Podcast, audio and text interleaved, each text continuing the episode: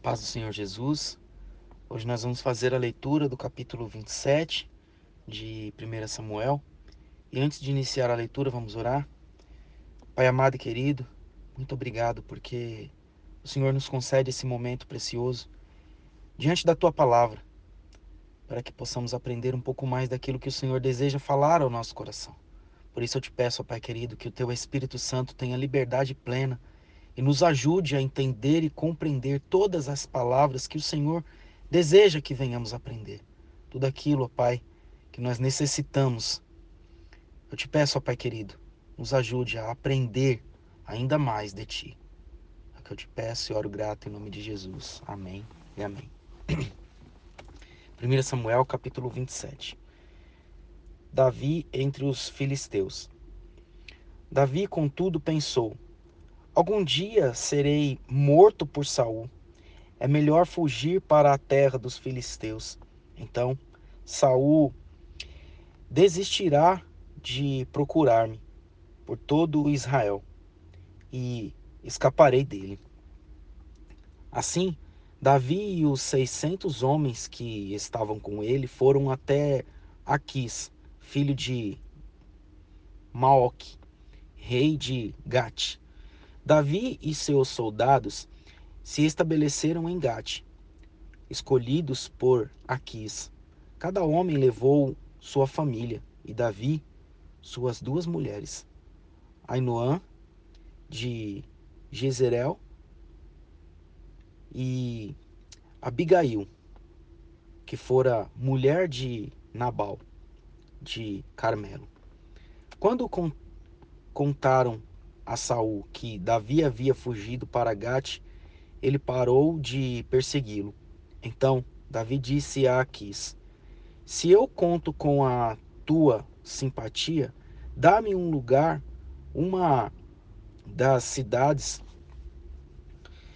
desta terra, onde eu, possa viver, porque este teu servo viveria contigo na cidade real por que este teu servo viveria contigo na cidade real? Naquele dia, Aquis deu-lhe Ziclac. Por isso, Ziclac pertence aos reis de Judá até hoje. Davi morou em território filisteu durante um ano e quatro meses. Ele e seus soldados atacavam os Jesuritas, os Gersitas e os Amalequitas, povos que desde, desde tempos antigos habitavam a terra que se, que se estende desde Sur até o Egito. Quando Davi atacava a região, não poupava homens nem mulheres, e tomava ovelhas, bois, jumentos, camelos e roupas, depois retornava a Aquis. Quando Aquis perguntava: Quem você atacou hoje? Davi respondia: O Negueb de Judá, ou o Negueb de Jeramel, ou o Negueb dos Queneus. Ele matava todos, homens e mulheres, para que não fossem levados a Gate pois pensava: eles poderão denunciar-me. Este foi o meu procedimento enquanto viveu. Este foi o seu procedimento enquanto viveu em território filisteu. Aquis confiava em Davi e dizia: Ele se tornou tão odiado por seu povo, os israelitas, que até meu povo, que, que será meu servo para sempre. Amém? Glorificado seja Deus. Glorificado seja Deus. Olha que atitude que Davi toma aqui. É... Estratégia de Deus, né? Para que ele tenha um pouco de paz, para que ele tenha um pouco de tranquilidade. Davi ele sai do, de Israel, ele sai da, da, da terra dele e entra na terra onde ele matou o filisteu. Né? Golias era era um filisteu, né? Ou seja, ele se une aos inimigos e é tão contraditório que Deus faz com que tudo aconteça tranquilo. Davi vai até lá, fala com o rei e o rei deixa ele morar lá. Olha isso, como é as coisas que Deus ele faz, ele opera em nossas vidas são são coisas assim extraordinárias que não existe explicação. Davi vivendo entre os seus inimigos e ainda no fim o rei ainda fala no verso 12: Aquis confiava em Davi e dizia: Ele se tornou tão odiado por seu povo, os israelitas, que será meu servo para sempre. Olha só, o povo começa, o, povo, o próprio povo dele começa a odiá-lo e os inimigos começam a gostar dele. Ou seja, muitas vezes quando nós olhamos para dentro das nossas igrejas, dos ministérios que temos hoje, quando alguém se levanta e começa a tratar com seriedade as coisas que Deus tem colocado para nós, é exatamente isso. Os nossos a nossa terra, nossa os nossos aliados que seriam os nossos irmãos começam a estar contra nós e de repente quem começa a gostar de nós é o, é o próprio inimigo, o próprio, os próprios nossos próprios adversários. Infelizmente, porque é o que nós vivemos.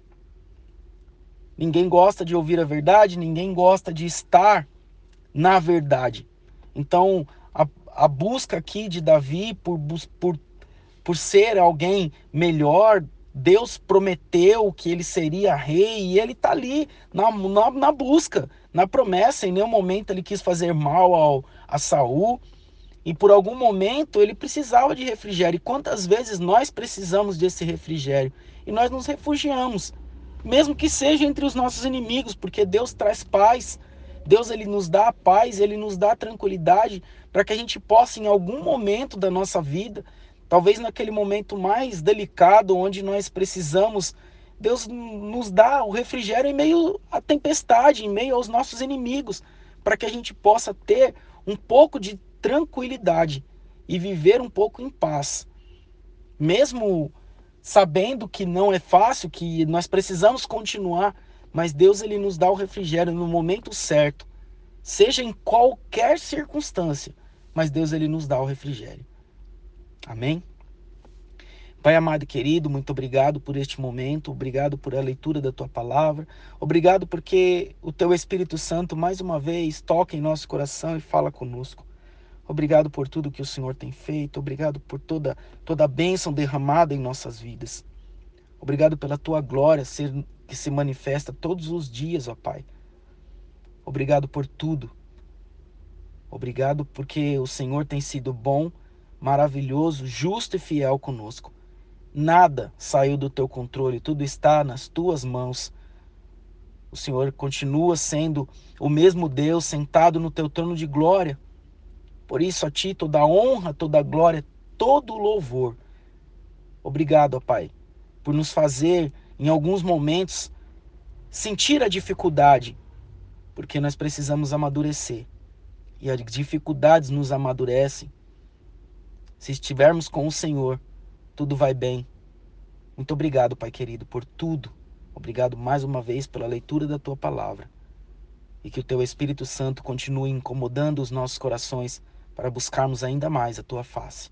É o que eu te peço e oro grato em nome de Jesus. Amém e amém. Eu sou Carlos Eduardo, Primeira Igreja Batista da Lapa.